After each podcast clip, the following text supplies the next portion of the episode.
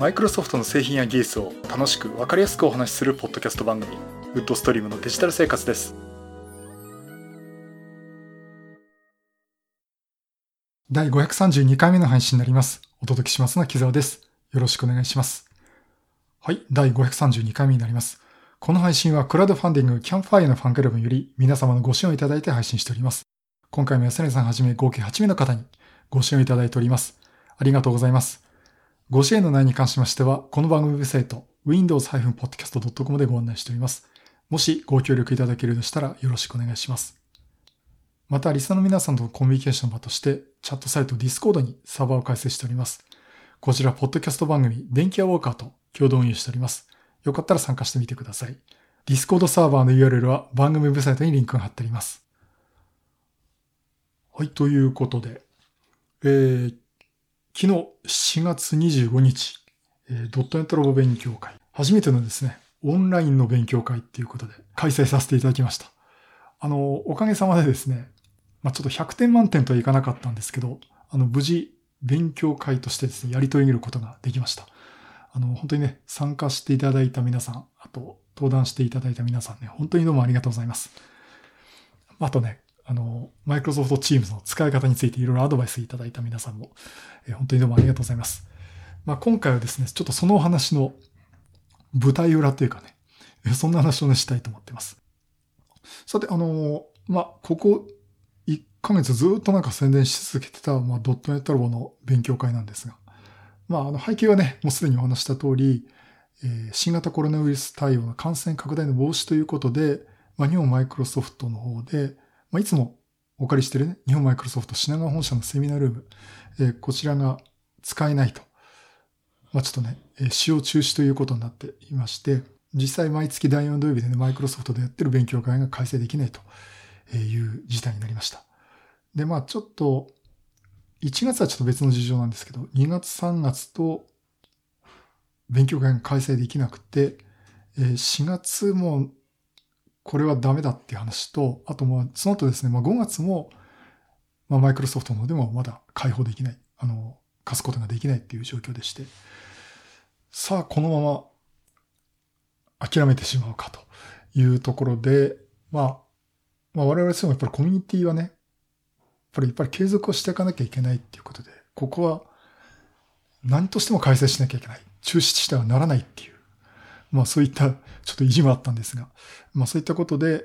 まあ何かじゃあできないかということで、まあ他のね、コミュニティとかもやられているように、オンラインでの勉強会を開催しようということで、開催させてもらうことになりました。まあ実際の、開催するにあたってですね、いろんな手段があるんですね。あの、例えばズームであったり、そういった、例えば画面共有で、あの会議いわゆる電子会議って普通古臭い言い方ですけどね、そういったシステムを使うことにいくつかあるんですが、まあ、やはりちょっと我々マイクロソフトのテクノロジーを使って、勉強も兼ねてやろうということで、マイクロソフトチームズを使いました。えーと、ではですね、まあ、そこまで決めたんですが、まずどうしようっていうところで、まずは基本的なところでその登壇する方、どうしようかっていうところがあったんですね。で、登壇する人は、まあ、まずはドットネットラボの3、2、3人。本当一人でもやろうかって話あったくらいで、まあ私は喋りますと。あと、まあ高尾さんは喋ります。で、大川さんも喋り、名乗り上げてもらいまして。じゃあまず3人というところと、じゃああとは Facebook で協力していただける方、ちょっと公募しようかなということで、えー、聞きまして。そしたらですね、ああっという間にもういいよ、喋っていいよ、喋っていいよってことは何人も出てきまして、結局ですね、予定しているよりはるかに多い、えー、我々含めて合計9人の登壇者ということ、9個のセッションをですね、やることになったっていうことになりました。さあ、じゃあそこで勉強会を開催することになりました。じゃあ皆さんタイトル決めて、今回ね、1人20分から30分ぐらいの時間でやろうということに決めました。この20分30分にしたっていうのはちょっと理由がありまして、まあ、今回我々そのオンライン勉強会っていうのは初めて、しかもマイクロソフトチームズを使うのも初めて、もうイベントとして勉強会してし初めてですね。ちょっとね、雑談をやるっていうところでは、まあ、皆さんズーム使ってオンライン飲み会とかやられたと思いますけど、まあそんな感じで使ってたんですけどね。さてじゃあその状況で人を集めて勉強会をする。万が一失敗したらどうしようっていうところで、失敗した時に通常お願いする50分とかいうセッションが丸々スコッと抜けてしまうと、これ大混乱になってしまうんですね。で、最悪その20分、30分だったら次まで待っていただけるかなっていう、ちょっと私が考えたところもあって。まあ結果的にですね、人数が多くなったんで、時間、まあね、さすがに6時ぐらいまで、1時半に始めて6時ぐらいに終わりたいなってとこもありましたんで、まあそういったところもあったんですけども、ちょっと時間を短めに設定させてもらいました。ちょっと後でお話しますけど、結果的にこれが、まあ残念なことにこう、そうしました。で、あの、さてじゃあ、まあ、マイクロソフトチームズを使うんだけど、どういう方法があるかっていうと、普通にあの会議を開いて、みんなでそこにログインして参加して、あの、匿名でも入れるんですね。で、発表者に順番にこうスライドを喋ってつって、みんなでワイワイやりながら始めるっていう方法があります。まあ、これ普通に会議を開くっていうことでね、あの、IoT あるじゃんとかそういった方法を取ってるんですけど、で、私いろいろ見てて、イベント、ライブイベントという機能があるっていうことで、これその、マイクロソフトのやってるその、外部の人に最大1万人までの聴講者を参加できるイベントということで、で、やり方としてはですね、えっと、プロデューサーっていう管理者、今回私がやりました。それと登壇者というのをしっかり決めて、えー、プロデューサーが登壇者のスライドを切り替えて、あの、その人に喋ってもらうとかね。まあそういった管理をするってところで、まあある意味そのきちんとイベントをやるっていうのがこのライブイベントのやり方でして、ちょっとそれを使ってみようかと、えー、いうことにしました。これちょっとね、あの、私が勉強でやってみたいっていうこだわりもあったんですね。まあ他のイベント、あの、コミュニティもやってるかもしれませんけど、まあ最近ではドットネットラボで、えー、だけとは言えないですけどね、えー、ちょっと数少ないイベントのやり方だったと思います。で、そこでまずやるにあたって、まあ、プロデューサーは決まってます。まあ、刻んをやりますと。あとは登壇者の方、登録します。それ以外の方、どうやって参加するっていうのなんですね。で、通常その会社の中でやるっていうオンライン会議イベントって言ったら、会社の中でもその Teams のドメインの配下でアカウントが決まってて、普通にログインすりゃ入れるよっていうことになるんですが、不特定多数の方に参加いただくんですね。で、つまりそこそこでとにかく気軽に参加できる。まあ、とにかく URL を知ってもらった段階で、まあ、Teams 使ってもいいんですけど、Web でも参加できるんですけど、Web でちょっと覗いてもらう、気軽に参加できるってところを目標にするためにですね、匿名で参加するってことにしたんですね。で、あの、一方、匿名で参加するってやり方すると、まあ、ズームでもお話聞いたことあるんですが、それを見つけた人が悪意を持って勝手に割り込んで、落書きをしたりとかですね、よろしくない画像を投げたりとかですね、まあそういった荒らされるっていうことがあるんですね。まあそこもあって、まあ Teams 使ったっていうのがあります。で、そこら辺はその、きちんとやるっていうところを考えて、じゃあまず、匿名でも参加できる方法っていうのをちょっと探ったんですけど、あの、はじめ、試しにライブイベント立ち上げてですね、登録されてない人からそのライブイベントを試しに立ち上げたイベントに中身見れるかなと思ったらね、全然入れないんですよ。許可されてないっていうことで。で、これ、ま、ちょっと前にもお話ししましたが、このマイクロソフトチームズの管理者ですね。これオフィス、あの、オフィス365の私はアカウント持ってるんですけど、その企業向けのアカウントでやってるんですけど、その管理者が Teams のその管理画面っていうのがあって、そこでライブイベントで匿名参加を可能にするっていうオプションがあるんですね。そこを通常オフになってるんですけど、そこをオンにすると。オンにしたんだけども、なぜか入れない、参加できないということがあって、まずそれが最初のつまずきでした。で、どうしてもおかしいなっていうところで、まあいろいろ聞いてみたらですね、まあおかげさまであの、オフィス36を詳しい方、私のお友達にたくさんおられまして、で、教えてもらったのが、あの、その場で設定してもすぐに反映されないと。まあ、本当最悪1日ぐらい待った方がいいっていうところもあって、とにかくそのクラウドサービスは待つことですと、えー、のね、信じまし、そして許してやることと。そんなような感じなんですが。えー、ということで、どうもね、確かにあの設定したときに、設定変更が反映されるのが2時間から24時間かかりますってのがちょっと出たんですね。え、ということで、実際それを聞いてから設定して、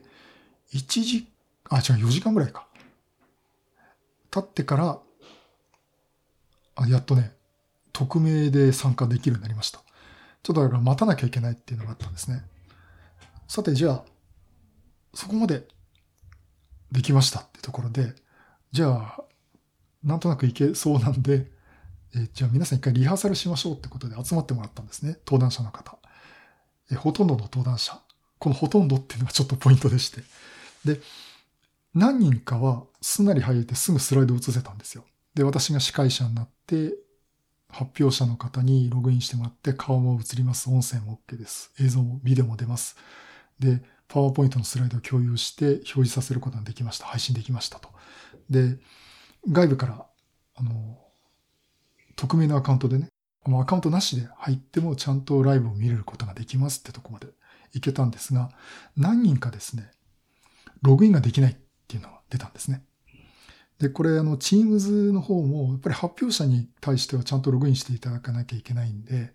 まあ、そのために皆さんに許可するメールアドレスを教えてくださいと。で、私は教えてもらったら、その人を発表者に登録をするんですね。そうすると、発表者宛に、そのキザのライブ、ライブイベントっていうのが招待がありましたってことで承認させるんですね。で、承認してリンク貼ってきたんだけど、ログインできないと。それが何人かいたんですね。で、どうも見ると、あの、マイクロソフトアカウント。通常のいわゆる個人用アカウントって言ってるマイクロソフトアカウントでメールでログインしようとするとどうも失敗するみたいだということがありまして、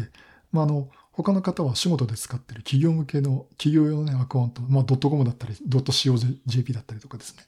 そちらのアカウントで再設定をして入り直して OK だったということがありました。あとは、あの、普通にアカウント自体は問題なくても、そのログインする先のグループっていうのが、えー、私のグループ、例えば、木沢のグループっていうのが、ウッドストリームネットワークスというですね、まあ、架空の団体を作って、そのグループに入るっていうことにしてたんですけど、どうもその、その組織に入れないということがあって、やったのが一回全部完全にログアウトしてもらってからログインしたら OK だったとかですね、えー、そういった事象が何度かありました。で、実際ここはあの、やってたらなんとか言って、もうとにかくこれで行きましょうっていうところもあったんで、まあ、ここはその、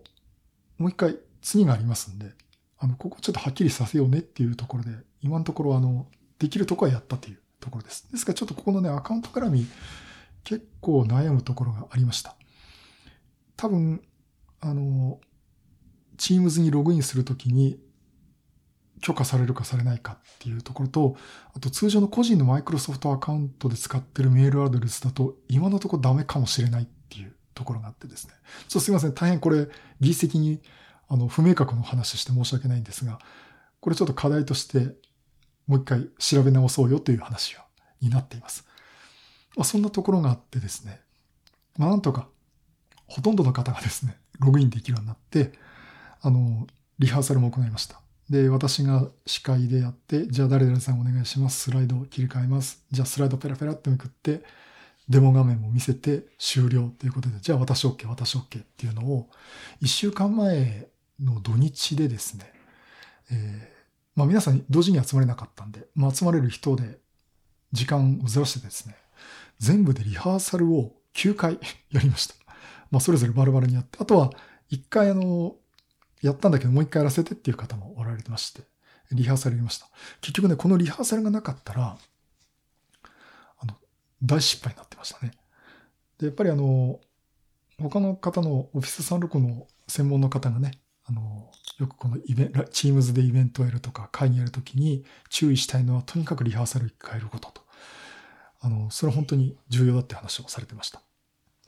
で、あのね、さすがこう、もう技術的にきちんと詰めてやんないといかんっていう方がほとんどで、あの、すごく熱心にですね、試していただきまして、一回スライドを出したんだけど、あとは、例えばあの、今回初音さんに Teams の API の話もしていただいたんですが、ちょっともう一回 API のテストしたいから、木座さんの環境でもう一回試したいからやらせてくれって話もあったりとかですね。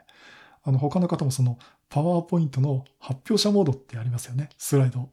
あの、切り替えがうまくいくかどうか心配だから、ちょっとやらせてっつって、やっぱりうまくいかなくて、うまくいく方法をそこの時の参加した人の数人で話し合って、ここはしたらいい、こうした方がいいって話をしてですね、えー、うまく発表できるようになりました。で、それをやってる間に、同時にですね、ドットネットラボの大川さんの方で、完全に匿名で外から見れるかっていうのを、我々がやってるのを外から完全に匿名でログインしないでですね、見れて、はい、もう大丈夫です、見れました、ということもやりまして。まあ、これ以上やることないだろうっていうくらい、え熱心にですね、リハーサルを行いました。これはね、あの、本当にあの、心配だったっていうのもあるし、まあ今だから心配だったっていうのもあるんですね。あの、前々から心配だったっていうとちょっと皆さんね、申し訳ないんで。その時でですね、あの、イベントの参加の申し込み者数が100人超えてたんですよ。で、ドットネットラボって、まあ20人から30人集まれ、おの字したら怒られちゃうんですけど、そんぐらいの規模だったんですよね。まあ30人行くか行かないかぐらい。30人行ったら、わ、たくさんっていうようなような状況だったんですが、そこにですね、60人、70人、80人、100人超えちゃったっていうくらいの人が集まってんで、この100人の人たち集めて、あ、そうそう、最終的にはですね、138人の応募がありました。つまりこの138人の人を集めて、すいません、できませんでしたじゃあ、シャレにならないんですよ。本当に皆さんのお時間を奪うことになりますし、絶対失敗できねえぞっていう、というところもあって、もうリハーサルして、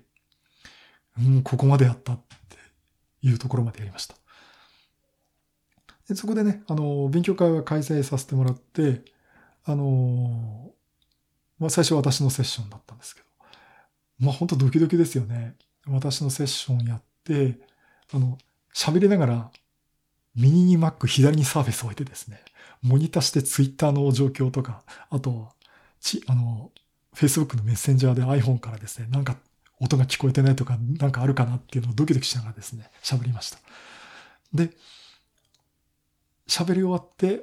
終わりました。じゃあ次、大川さんどうぞつって、大川さんの方にスライド切り替えて、大川さんが喋り始めて、ちゃんとスライドが出て、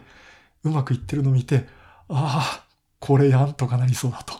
いうところでね、えー、安心して、えー、配信を続けました。ところがその後なんですね。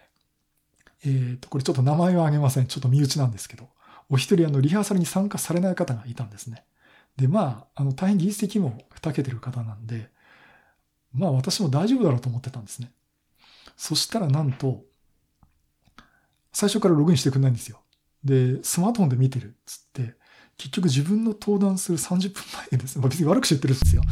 あの、30分ぐらい前で、じゃあログインこれからするわっつった時に、木澤さんログインできない 言ったんですね。まあ、本番の魔物ってやつですよね。で、で、結局その、まあさっきね、アカウントでログインできるできないっていうのがあって、どうも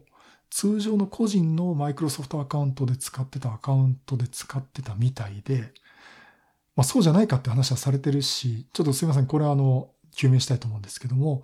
とにかくどんなことやってもログインできない。とにかくもう Teams 一回全部ログアウトして、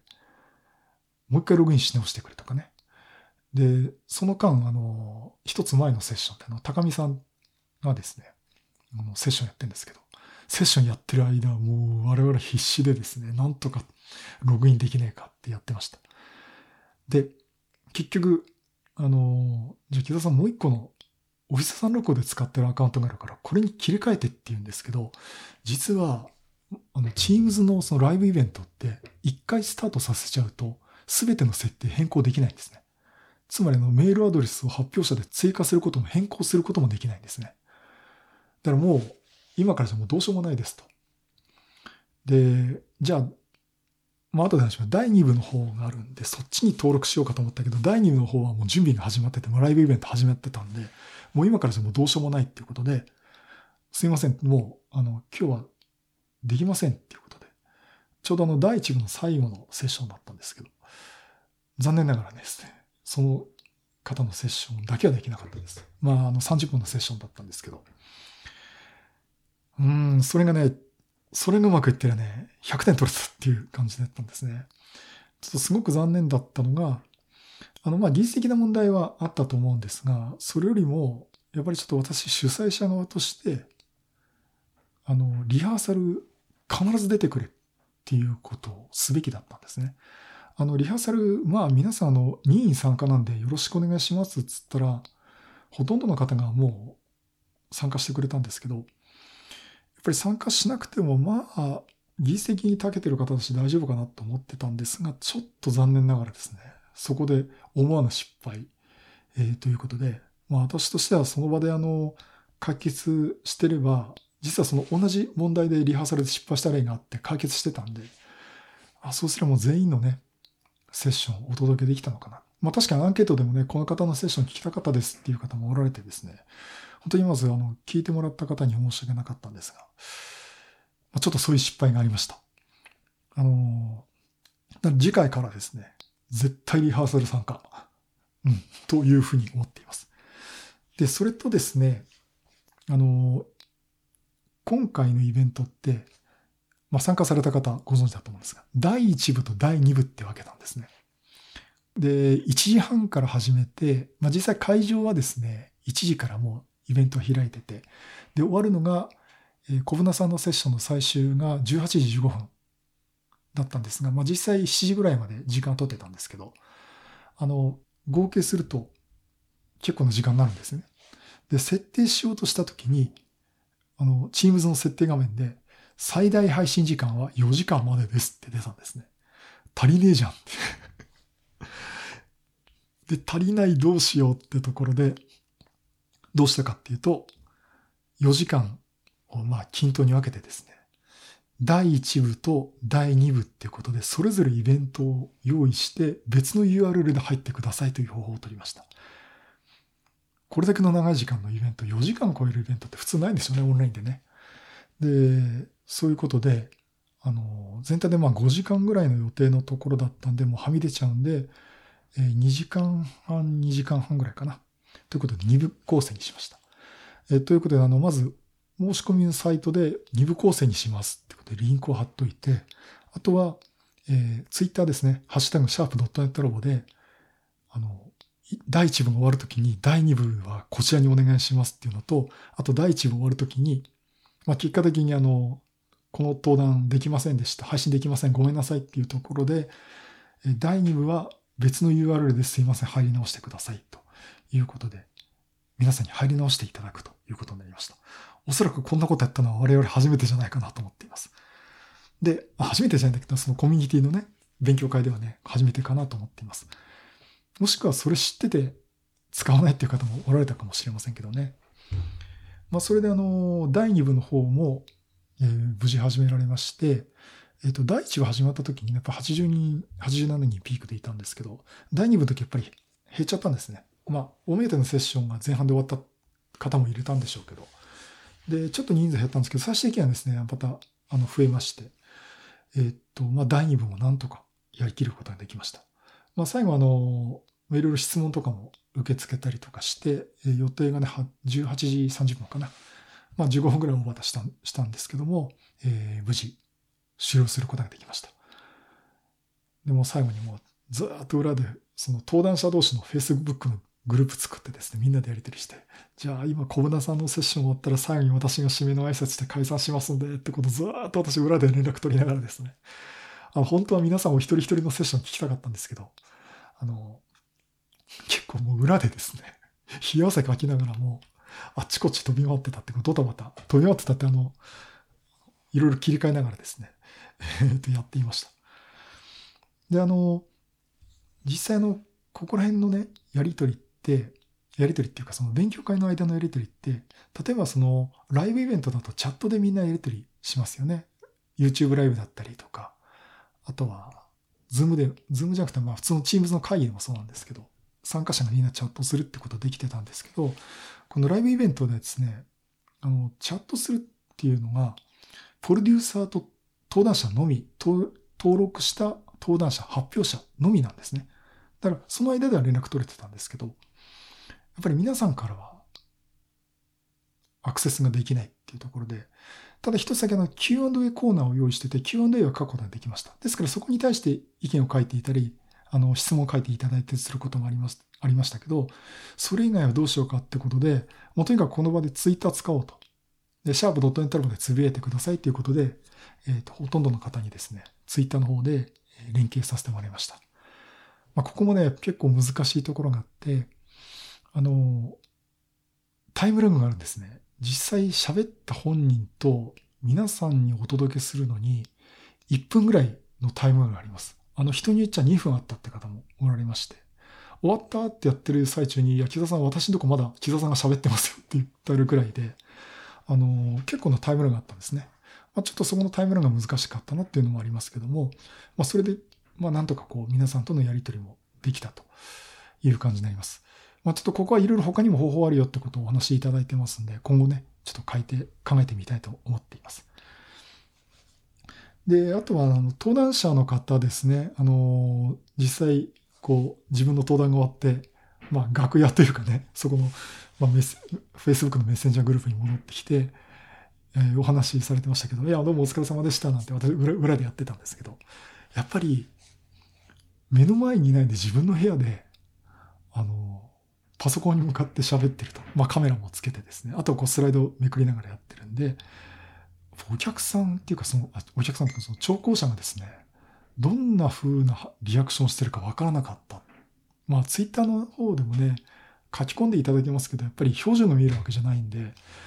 ここは結構難しかったっていう、その空気の場を、空気がね、読めないっていうところがあったんですね。で、今回登壇していただいた方は皆さんあのもう、マイクロソフトのセミナールームとかいろんなところであの、ね、何十人とか、下手したら何百人の前で喋ってるような方なんで、あの、人が目の前にいるっていうのはごく当たり前だったんですが、それでもやっぱりいないって意外だなっていうところもありました。よくね、お笑い芸人の方がね、あの、無観客でやると結構苦しいっていうのはよく聞きますけど、まあ、あれに近いものがあるのかなと思ってます。ちなみにあの、私の場合は、基本的に今こうやって一人で喋ってますんで、まあ、YouTube もそうなんですけどね、割とそういうの慣れてるんですね。で、やっぱり慣れてるけど、やっぱり勉強会でみんなの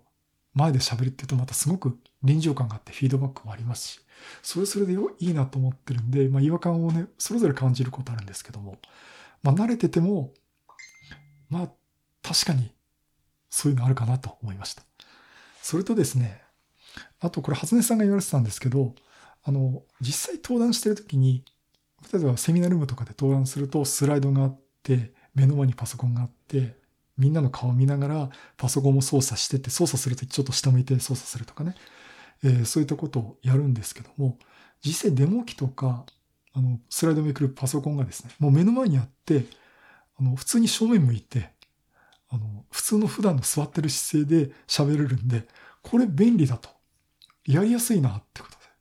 俺オンライン合ってんのかもしれないなんていう方もね、えー、おられました。だからその登壇者としても、あのー、結構新たな発見があったと言えます。あのー、実は今回ドットネットラボでは、あの、登壇お願いする方に公募かけるときに、ちょっと試しに喋ってみるという意味で、体験してみるっていう意味でもどうでしょうかってことでね、あの、お声掛けしたんで、まあ、皆さん、あ、俺 Teams でやってみたいっていう方が、あの、名乗り上げてくれまして、やっぱりあの皆さんもちょっと経験、いい経験されたのかなと思っています。それとですね、あの参加者の方のご意見ということで、あ、そう、まずあの、お礼申し上げたいので、最初にこれ言わなきゃいけない。あの、参加者のアンケートをいただいて、皆さんありがとうございます。で、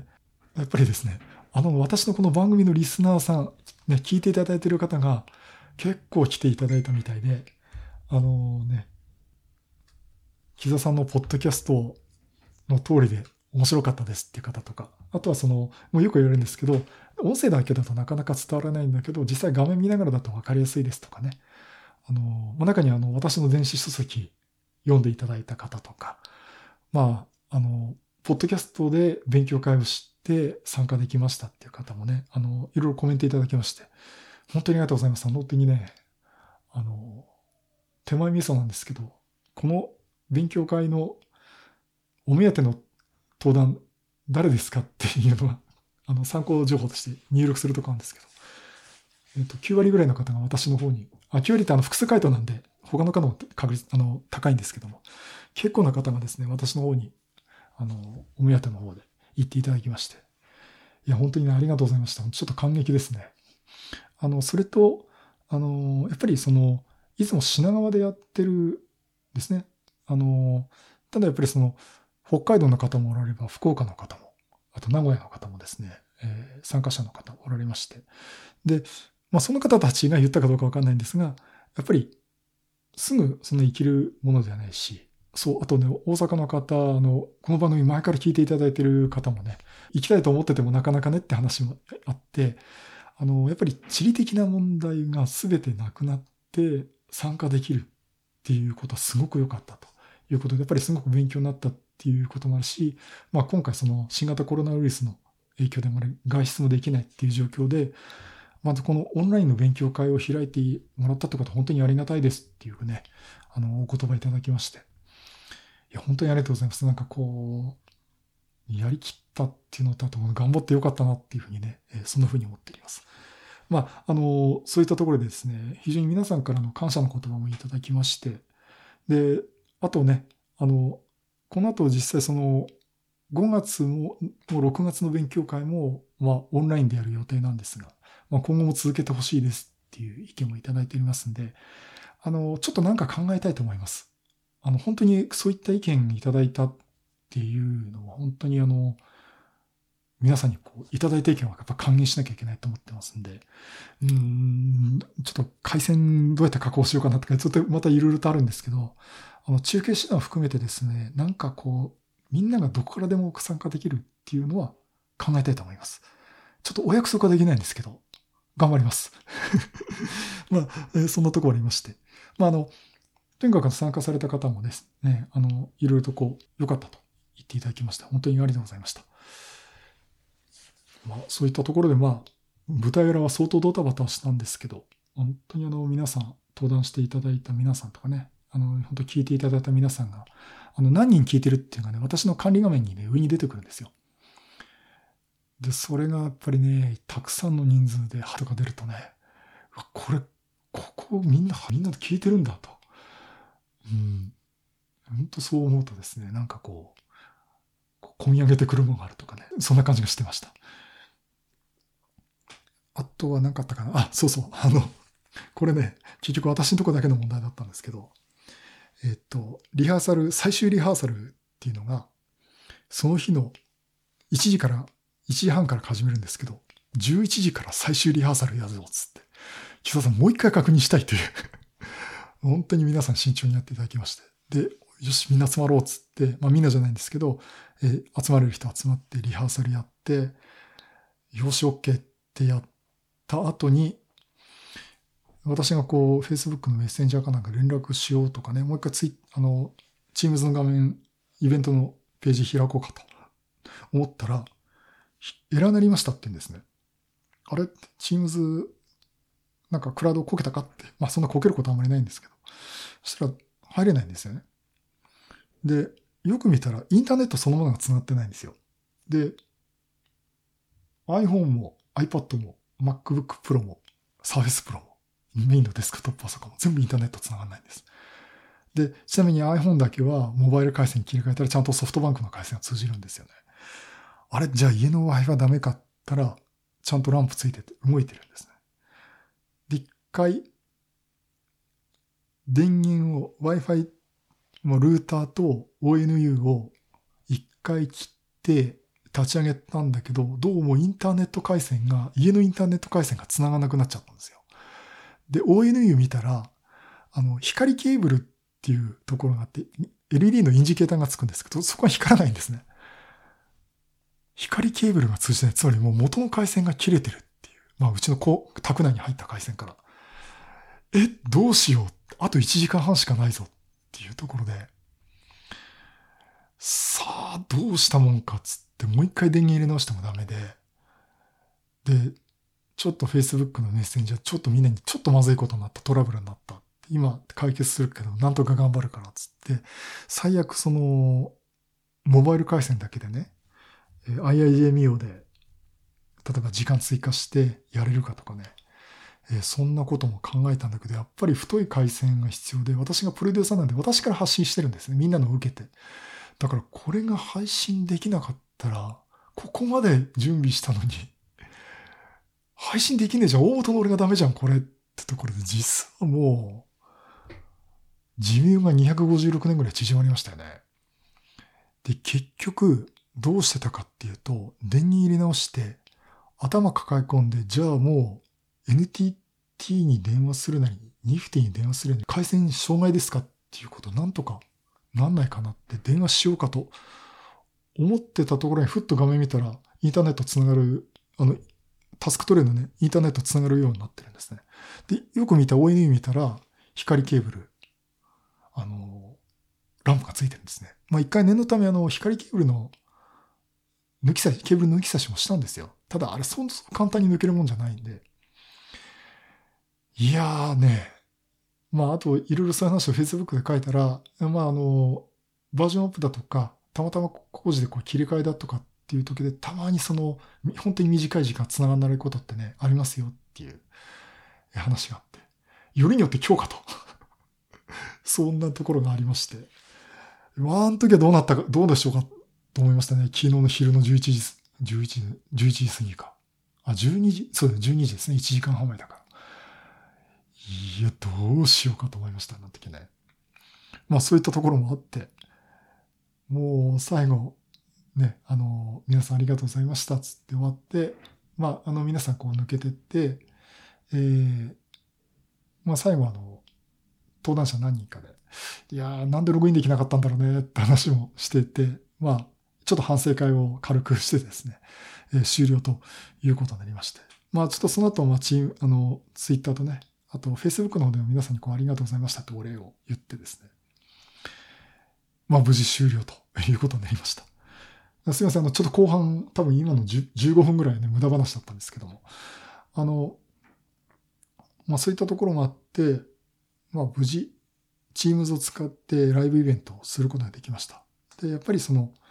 いろいろと課題とか、あとそういった今の技術的な話もあるんですけども、運用するとき、例えば誰かに話を振ってお願いするとか、役割分担の話だとかね、そういったやっぱりコミュニティ運営の視点からも、うん、すごくちょっとこう、反省しなきゃいけないっていうかね、今後も活かしたいなっていう、えー、ところもありましたんで、まあ、今回の、私としてもすごく勉強になりました。あの、で勉強させていただきました。本当に皆さんのおかげで。えー、ということで、えー、ね、なんかこんなこと話すとね、木澤さんチームズ詳しいんですねって勘違いすることがいるんですけども、全然素人 でね、えー、なんとか使えるようになったという形になすんで、まあ今後はこれ、あと少なくとも5月、6月はやりますんで、え、またなんか失敗するんだろうなと思いつつもね、あの、今回失敗したことはもう二度と失敗しないようにしてですね、また、こう、皆さんにね、楽しんでいただけるとか、勉強になるようなことをしてみたいなと思っております。はい、以上、え、ドットネット勉強会、オンライン勉強会の舞台裏の話をさせていただきました。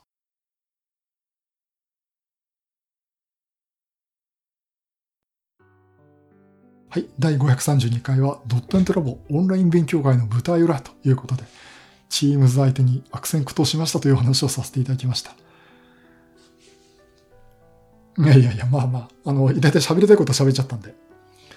えー、っと、まああの、なんかね、あの、すごい Facebook にありがとうございましたって書いたら、あの、マイクロソフトのある執行役員の方にもいいねいただきまして、すごくいいねをいただきましてね。あの、本当ちょっとね、お礼申し訳ないのあの、マイクロソフトの皆さんありがとうございました。あの、社員の方に特に何してもらったってわけじゃないんですけども、やっぱ Teams いいですね。すごいですね。うん。あの、いろいろ文句は言う人はいるかもしれませんけども、これだけのことができちゃうっていう。